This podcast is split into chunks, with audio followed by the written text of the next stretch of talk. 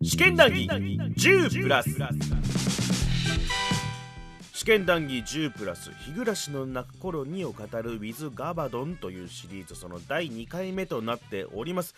はい今回はちょっと短いんですけれどもえ日暮らしについて概略的なこう外側のね説明の溢れた部分をもうちょっと聞いていただこうかなと。えあそれであのガバドンさんのこう日暮らしに対しての気持ちというか思い出みたいなものをちょっと溢れた部分をもう少しだけ聞いてあげようかという感じで。で今回が終わったら次回からですね、えー完全に本編に入っていくという形になっております。でその入り口でございますね。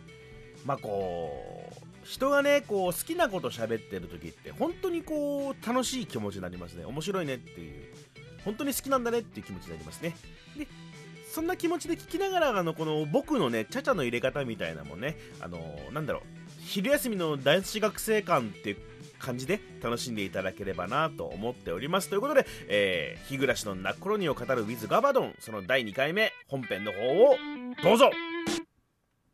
まあ、ということで、まあ、日暮らしとの出会いみたいな。いや武雄君との出会いが。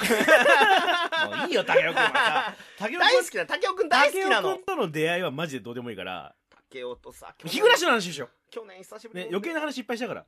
ね。で、で日暮らしに竹雄君が出会ったと。うん。で、なんとなくイメージはあるんだけど、うん。つまりだからその、テスターの正答率が1%とか言ってるってことは、うん。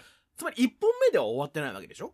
そうねあくまで問題編というかあのあるじゃん「うん。スター・ウォーズ」となんかかさそうんそうそう。あの1章から9章までが「スター・ウォーズ」ではいはい。番外編みたいないっぱいあるじゃんハンソロがどうとかまあマンダマンダロリアンとかね。うんいっぱいあるじゃんでも正しい歴史静止ははい。1章から9章みまあ、たいなそその辺も知りたいんだよね。なんか結構オタクたち、あの、下り顔で言うじゃん。うんい何、何々変換みたいな。そういっぱいあんのよあのー作者が書きたがりだから番外編とかも、えーうんあのー足せるからいくらでもなるほどね。設定がいいからお金も入るし。うんだからやめろ でも一応正しいやつとしては全8章、正式なのは。で、えー、鬼隠し編鬼隠し、綿流し編白線流し、たたり殺し編。たたり殺し。暇つぶし編。潰すの？暇つぶし 暇目明かし編。はい、目目明かし、はい。はい。えー、と罪滅ぼし編。罪滅ぼし。ここで罪滅ぼすの？はい。うん。皆殺し編。あ？罪滅ぼしてみんな殺すの？で祭り林編。うん、最後お祭り。何なんだよ。うん、まあまあまあ。っていう日暮らし八本うんはいはいはいはい。で、その8なってます本がストーリのーとストーリーとしてはいはいミキもう大樹体重。うんまあ、枝幅いっぱいあるとね。板枝葉いっぱいあるよとうんはいはいはい。でまあその中でうん。まあ、大筋で言うとさっきも言ったようにミステリなんだけど昭和58年6月の、えっとひなみ沢村っていう田舎の小さな村ではいはいはい。起きる事件に主人公巻き込まれていきますよっていう話。やつ、うん。ひなみ沢ってとこが舞台なわけね。舞台です、うん。ここもさっき言ったように僕もね神奈川の田舎に放られて転校生で、転校生としてね。主人公もね田舎に転校生として、うん。で、その B タイプだったの？あの、馴染めない B タイプなの？主人公の前原圭一君はね、はい。A タイプの馴染むタイプだったんですよ。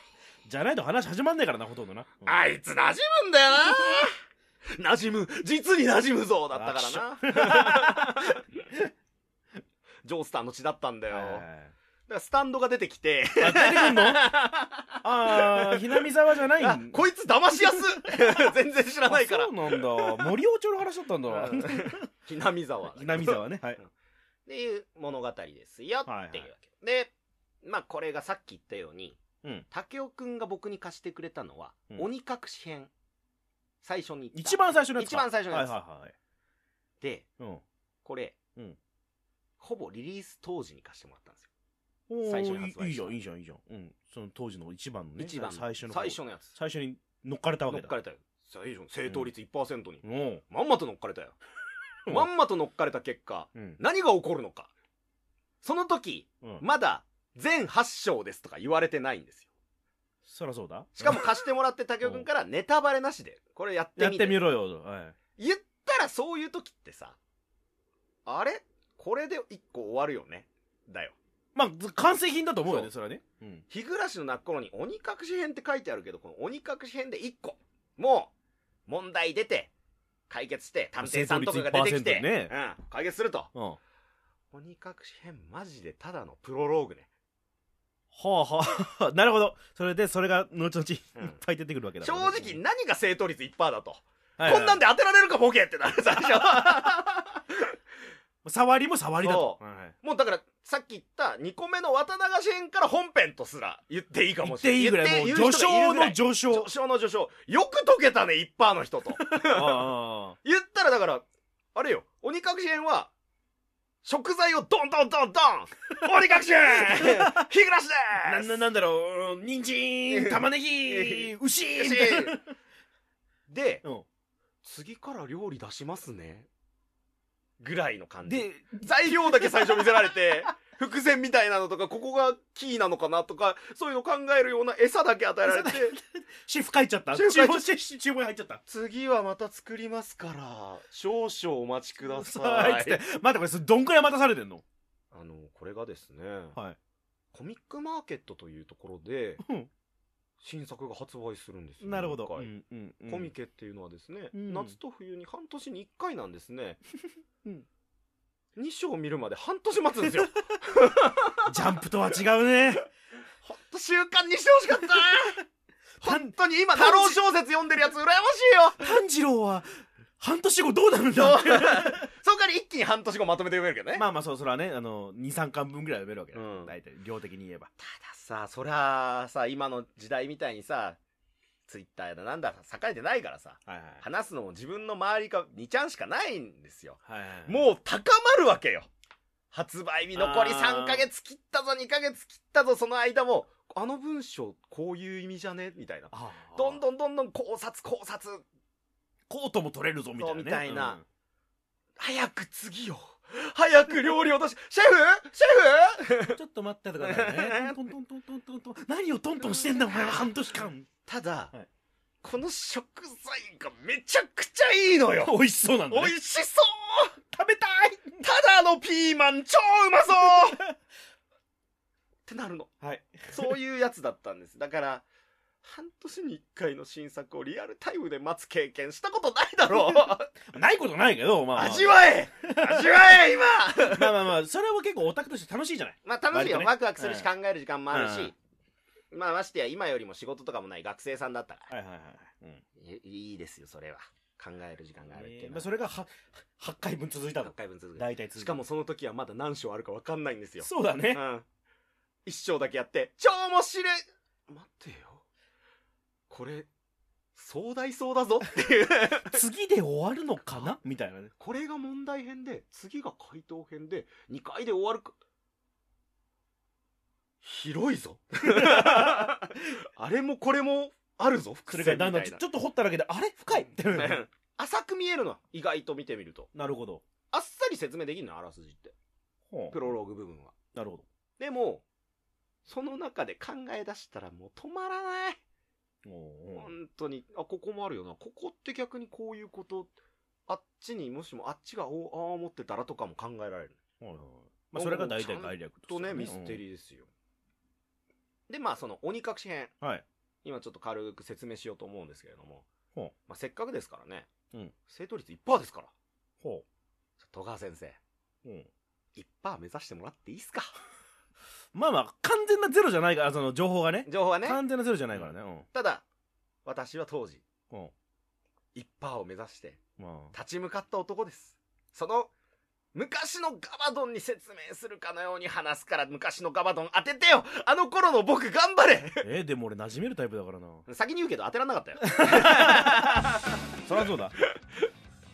でも、うストンとは落ちた。んなるほど。あのねいいね。ろいろ最終的に言われてたりとかここまで高めちゃった分、やっぱりアンチや批判とかもあったりとかもしたけど、僕はねまあちょっとどっちかというと信者寄りだから守りに入るかもしんないけれども、うん。やっぱりあそれは言いたかったことなんだろうなってのは前編通してやってて分かったから、うん。そこに気づけない自分って何なんだろうみたいな。はいはいはこれ推理としてここ抜けてたわっていうのもちょっとヒントかな。まあ言ったら。うんでまあねさっきも言いましたけど全部ネタバレ込みで話すと。はい。こっからはネタバリはいネタバレありで。はありで。も行きましょうか。内容全部さらったろういはいはい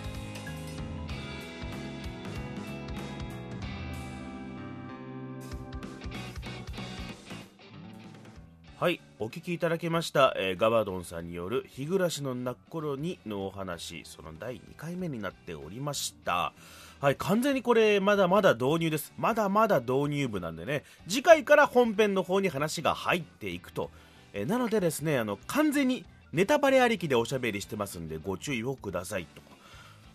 まあ最初の方にも言いましたけどやっぱこう自分が好きなものを喋ってる時ってこうやっぱり人って熱くなるじゃないですか。その熱くなってる人の話を聞くのはこう楽しいですね。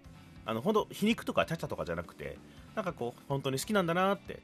こういう風にこうなんだろうな自分の屋台骨になってる自分の背骨になってるみたいな作品ってこう誰しもあると思うんですよ。まあ、ガバドンさんにとったら日暮しかもしんないし、まあ、ウルトラマンかもしんないし、まあ、皆さんもあると思うんです。それが僕にとってはねあの伝説巨人イデオンっていうロボットアニメが、まあ、SF アニメがありましてね。それが僕にとってのこう背骨なんですよ。でこれも喋りたいんですけどね、まあ、とある時にあの他のポッドキャストであの冬のライオンっていう、まあ、大人気ポッドキャストにねゲストで呼んでいただいて。でイデオンを語るっていうことをやらせていただいたんですよ。まあその時あの結構暑苦しいなって言われたんですけどそれでもまだまだ僕我慢してたんですよね、まあ、初対面の真冬さんもいたし人様の番組でもあるしちょっと尺もあるしみたいな感じで我慢してたんでこれは自分の番組ですからあの12回シリーズとかでね喋ってもいいかななんて思うんですよ。まあそういう回もねどうにかして作りたいなと思います。あのあとガンダムね。ガンダムのねシャアだけ喋るみたいな回とかも欲しいなと。あと G レコをね平成生まれの僕が G レコをどう見たかみたいな話もさせていただきたいなと思っておりますんでねまあなんかあの聞きたいと思ったらメールとかくれると嬉しいなと思っておりますはいえーと次回からですねあのまあガバダ白山によるね、えー、読み物を日暮らしの泣く頃にが始まると思うんでねうん、そこちょっと聞いていただければ楽しいなと思います。僕楽しかったですよ、聞いてて。うん。おすすめの聞き方はね、あの日暮らしやったことある人で、あ、どんなだったっけなーってうろ覚えの人が聞くのが一番楽しいんじゃないかなと思います。はい。あとこれどうでもいいことなんですけど、ちょっといろいろあって、あの、この前枠後枠をね、朝起きて撮ってんすよ。あの、火曜日だからあの、モルカーを見た後にね、しょこしょこ撮ってんですよ。